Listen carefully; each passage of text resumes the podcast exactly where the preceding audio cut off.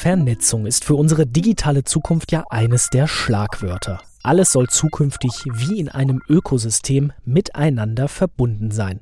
So auch in der Gesundheitsversorgung von morgen. Denn allein in Deutschland leiden rund 4 Millionen Menschen an einer seltenen Erkrankung. Sie alle sind auf die Behandlung durch Spezialärztinnen angewiesen. Doch diese Spezialistinnen sind oft schwer zu erreichen. Und genau hier setzt das Startup Myalink an.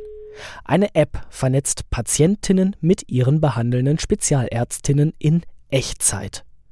Für diese Idee erhielt das Startup nun den Healthy Award 2021 in der Kategorie Junge Talente.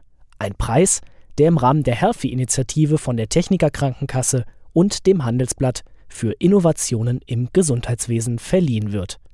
Grund genug, dass wir uns diese Idee einmal genauer anschauen.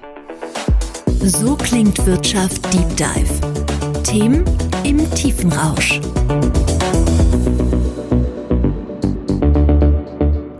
Mein Name ist Matthias Rutkowski und ich begrüße die beiden Gründerinnen von Myerlink. Zum einen Dr. Maike Krause, Expertin für Medizin und Wissenschaft bei Myerlink. Hallo.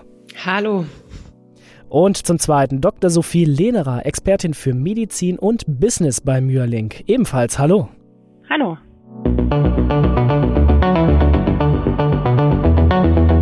Ja, Frau Lehnerer, wie sind Sie denn jetzt auf die Gründung von Myerlink gekommen und was steckt dahinter?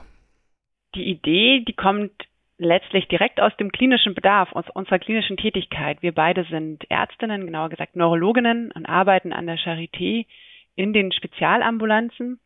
Denn die Medizin wird immer spezialisierter. Ähm, zum Teil ist eine hochkomplexe Versorgung nötig und die Patienten reisen zum Teil sehr weit an, nehmen lange Wartezeiten in Kauf auf Termine. Die Versorgung ist wahnsinnig unflexibel und ineffizient. Und aus dieser Erfahrung heraus haben wir eine digitale Plattform entwickelt, die die Patienten und ihre Behandler verbindet und so eine telemedizinische Behandlung ermöglicht. Eigentlich ist das ganz einfach. Der Patient lädt sich dann eine App runter und ähm, die Ärzte, die Behandler loggen sich über eine webbasierte Arztplattform ein. Und die Patienten können ähm, über Variables ihre Vitalparameter tracken, wie man so schön sagt, und ähm, die verbinden sich mit Bluetooth mit der App und sie können auch ähm, über sogenannte Patient-Reported Outcomes, also krankheitsspezifische Symptome monitoren und mit ihrem Spezialisten teilen. Und dafür gibt es zusätzlich auch noch einen Kommunikationskanal, mit dem sich der Patient, wenn er den Bedarf hat, wenn er Fragen hat, immer an seinen Behandler wenden kann. Und so wollen wir Hospitalisierungen oder sogar Intensivstationsaufenthalte verhindern und die Lebensqualität unserer Patienten steigern. Jetzt haben Sie gerade schon gesagt, Ihre Idee kommt aus der Praxis. Sie beide sind Neurologinnen und der Name Ihres Startups Myerlink leitet sich ja auch von einer Krankheit ab, die konkret auch mit Ihrer App therapiert bzw. vernetzt ist. Genau, also der Name Myerlink leitet sich ähm, aus der Erkrankung Myasthenia gravis und eben Link dadurch, dass wir Patientinnen und Behandler ähm, verbinden wollen, wie Frau Lehnerer gerade schon erzählt hat. Und das ist äh, erstmal unser erster Use Case, weil klinisch als auch wissenschaftlich eben unser Schwerpunkt auf neuromuskulären Erkrankungen und insbesondere der Myasthenia gravis eben liegt und diese eine ganz prototypische Erkrankung eben ist, da sie zum einen eben selten ist, aber eben auch jung und alt betrifft, sehr unvorhersehbar im Verlauf ist, also sehr fluktuierend und daher insbesondere in Notfallsituationen den Kontakt zu Spezialisten notwendig macht. Jetzt haben wir schon mal den Namen der Krankheit gehört, Myasthenia gravis, die sozusagen der Auslöser für Ihre Idee war und so ein paar Charakteristika schon erfahren. Und damit Sie, liebe Hörerinnen und Hörer, wissen, was sich hinter Myasthenia gravis verbirgt, haben wir das Wesentliche noch einmal für Sie zusammengefasst. Es ist ein normaler Arbeitstag und Sie sind leicht gefordert. Auf einmal können Sie Ihre Augenlider kaum mehr kontrollieren. Sie können Ihre Augen nicht mehr offen halten, weil Ihre Lider immer wieder zuklappen. Sie sehen verschwommen, vielleicht sogar doppelt oder erkennen nur noch Ihre Wimpern. Dieser sogenannte Schlafzimmerblick ist eines der Symptome von Myasthenia gravis, eine seltene Erkrankung des Nervensystems, die eine schwere, belastungsabhängige Muskelschwäche verursacht. Hierbei bildet der Körper eigene Antikörper, in der Fachsprache Autoantikörper genannt, gegen eigene Zellen und Strukturen. Bei Myasthenia gravis blockieren diese Autoantikörper die Übermittlung eines Nervenimpuls über die Nervenbahn an die Muskelfaser. Der Muskel wird nur minimal oder gar nicht angesprochen. So, als würden Sie eine E-Mail versenden und der Empfänger kappt in dem Moment seine Internetverbindung. Die Nachricht kann dann auch nicht zugestellt werden. Dies führt unter anderem dazu, dass Betroffene ihre Augenlider nicht mehr kontrollieren können.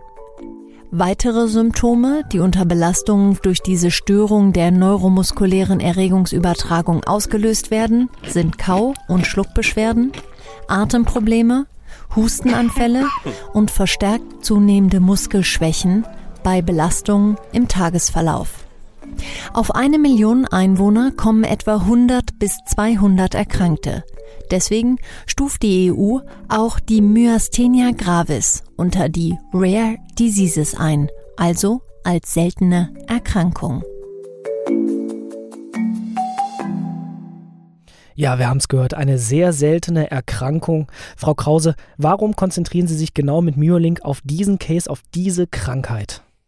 Genau, also zum einen, da wir uns eben klinisch und wissenschaftlich insbesondere mit neuromuskulären Erkrankungen an der Charité und insbesondere der Myasthenia gravis ähm, befassen. Und ein anderer wichtiger Punkt ist, dass diese Patienten ähm, viele Immunsuppressiva einnehmen müssen und die eine sehr lange Zeit brauchen, damit sie wirken, zum Teil Monate oder auch Jahre. Das heißt, eine Telemonitoring-Plattform, wie wir sie jetzt gebaut haben mit Myerlink, ist das optimale Tool, um gerade den kurz- und langfristigen Verlauf und das Therapieansprechen dieser Patienten besser feinjustieren und dann auch beurteilen zu können. Viele der klinischen Studien, das ist das Problem bei seltenen Erkrankungen, haben eben nur sehr kleine Patientenkollektive und gleichzeitig aber sehr teure Biologicals oder antikörperbasierte Therapien, die auf den Markt kommen, die aber eben nur sehr schlecht untersucht sind, weil der Zugang zu den Patienten eben fehlt. Nun ist Telemedizin natürlich auch ein riesiges Geschäftsmodell bzw. Feld, wo viel Luft nach oben ist. Inwiefern ist denn jetzt Ihre App bzw. auch Ihr Konzept erweiterbar auf andere Krankheitsbilder? Die seltenen Erkrankungen haben eben viele Gemeinsamkeiten, dadurch, dass die Patienten eigentlich bei jeder dieser seltenen Erkrankungen den Zugang zu einem Spezialisten brauchen und meist äh, lokal vor Ort schlecht versorgt sind und die Spezialisten eben oft weit entfernt. Das heißt, wenn wir Myerlink als gut funktionierende Lösung erstmal etabliert haben, können wir dieses Know-how und auch wie ein Baukastensystem auf andere Erkrankungen adaptieren. Denn ähm, unsere Lösung bietet eben einzelne Schnittstellen über die ganz unterschiedliche Wearables, je nach Erkrankung, die notwendig sind, ähm, angeschlossen werden können. Und auch das krankheitsspezifische Monitoring ist natürlich völlig adaptierbar, so dass wir sozusagen wie ein modulares System haben, das wir auch auf andere Erkrankungen anpassen können und hier eben auch von der Zusammenarbeit mit unserem Softwarepartner Curasoft profitieren können, die auch schon andere sehr gut funktionierende Telemonitoring-Lösungen im Markt haben. Sie haben es angesprochen, bedarf aber eben auch Ihre wirkliche Praxistätigkeit. Frau Krause, welche Hürden erleben Sie denn vielleicht auch als junges Startup beim Einstieg ins deutsche Gesundheitssystem? Denn gerne gilt das deutsche Gesundheitssystem ja auch so als Dickschiff. Das ist absolut richtig und ich denke, das trifft auch auf uns zu. Also diese Hürden, von denen Sie sprechen, die sind natürlich da. Wir sind ähm, tätige Medizinerinnen in der Klinik und ich denke, es ist eben nur ein allererster Schritt, dass man eine gute Idee, die vielleicht aus der Praxis geboren ist, eben hat. Aber der Weg dann wirklich, äh, diese Idee vielleicht auch in die Regelversorgung zu integrieren, der Weg ist eben lang und sehr beschwerlich und gerade das Gesundheitssystem sehr reglementiert.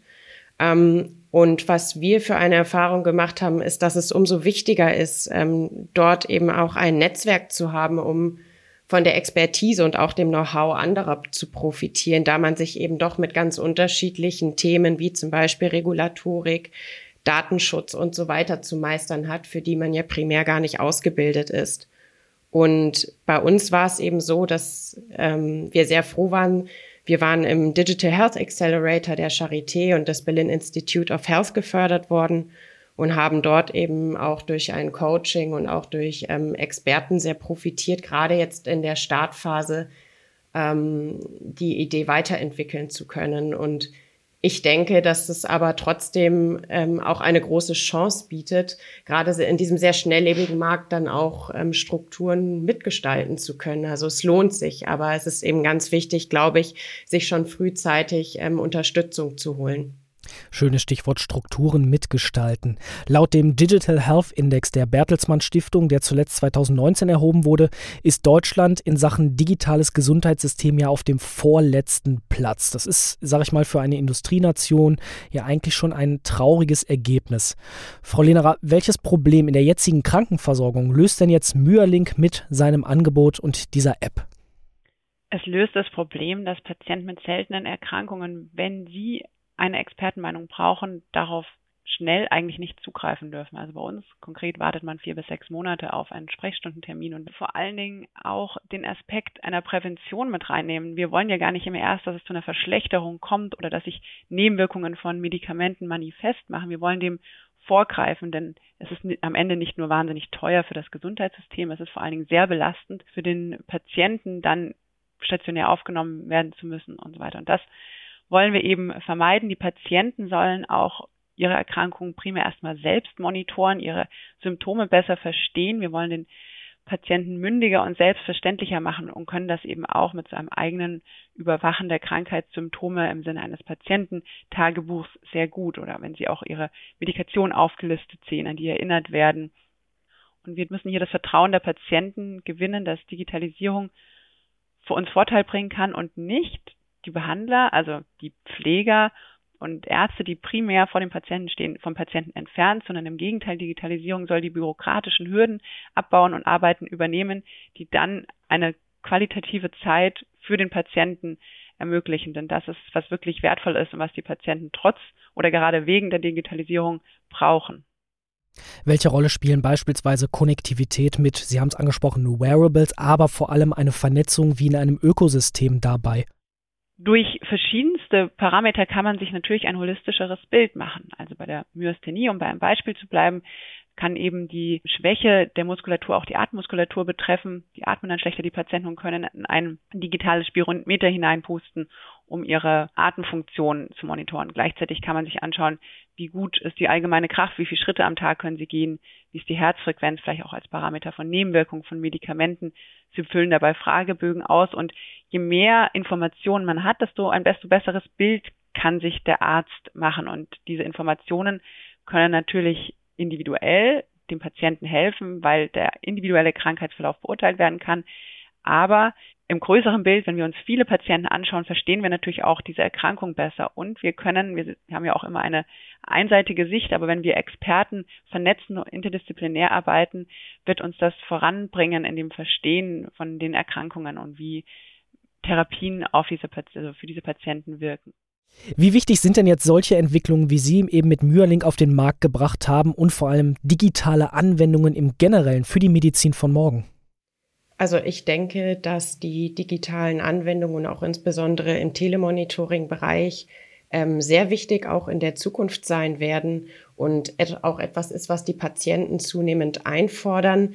Nichtsdestotrotz sehen wir auch, dass auch bei einem relevanten Anteil auch noch von Ärzten und Patienten natürlich berechtigte Skepsis auch ähm, gegenüber digitalen Anwendungen vorhanden ist. Und ich denke, es ist unsere Aufgabe, auch jetzt als Entwickler, zum Beispiel auf der Ärzteseite, dass wir uns darüber bewusst sind, dass das ein laufender Prozess ist und dass man diese neuen Produkte oder auch digitalen Produkte oder Apps jetzt zum einen immer zweckgebunden und sinnvoll weiterentwickelt und immer den Patienten dabei auch in, in den Mittelpunkt stellt und dass man eben gewisse Regeln auch brauchen wird, wie sowas in die Versorgung integriert werden kann. Nichts, ähm, nicht zuletzt sind deswegen ja auch die Hürden besonders groß und dass man sich der Verantwortlichkeit auch ähm, der Entwicklung solcher Produkte bewusst ist und dass diese digitalen Produkte eben am Ende etwas sind, was Zeit und Raum dafür schafft, indem eben wie Frau Lehnerer sagte, bürokratische Hürden abgebaut werden und der eigentliche Kerngedanke, wieso wir Ärzte sind, wieder in den Mittelpunkt stellen, nämlich dass das eigentliche Gespräch mit dem Patienten, die Visite, wieder mehr patientenzentriert sein kann und wir sozusagen einfach ein sinnvolles Werkzeug hierfür an die Hand bekommen, das uns den Schritt dahin eben erleichtert. Frau Lehnerer, haben Sie etwas zu ergänzen? An dieser Stelle möchte ich einfach auch nochmal sehr herzlich dem Handelsblatt und der Techniker Krankenkasse danken für den Healthy Award. Es hat uns sehr gefreut, ihn erhalten zu haben und ermöglicht uns natürlich auch ein Weiterkommen, eine Vernetzung in der Digital Health Szene. Es freut mich eben auch insbesondere für die Patienten, die wir in der Sprechstunde sehen und ähm, die uns die Rückmeldung geben, dass sie sehnlichst auf unser Projekt warten. Wir bekommen ähm, viele Zusendungen auch über unsere Website. Die Patienten freuen sich auf diese Möglichkeit, mit ihren Spezialisten in Kontakt zu treten. Und ich denke, das ist einfach auch eine Anerkennung, dass seltene Erkrankungen gesehen werden. Also vielen Dank dafür und auch für die Möglichkeit, jetzt hier mit Ihnen zu sprechen. Das ist doch mal ein schönes Schlusswort. Ich sage Danke fürs Gespräch an Dr. Maike Krause und an Dr. Sophie Lehnerer, die beiden Gründerinnen von Myerlink, die eine App entwickelt haben, die Patientinnen in Echtzeit mit ihren Spezialärztinnen vernetzt und dafür den Healthy Award 2021 in der Kategorie Junge Talente bekommen haben. Danke fürs Gespräch und wir, liebe Hörerinnen und Hörer, hören uns bald wieder zu einer neuen Folge. The Economy, der Themenpodcast der Solutions bei Handelsblatt. Überall, wo es Podcasts gibt.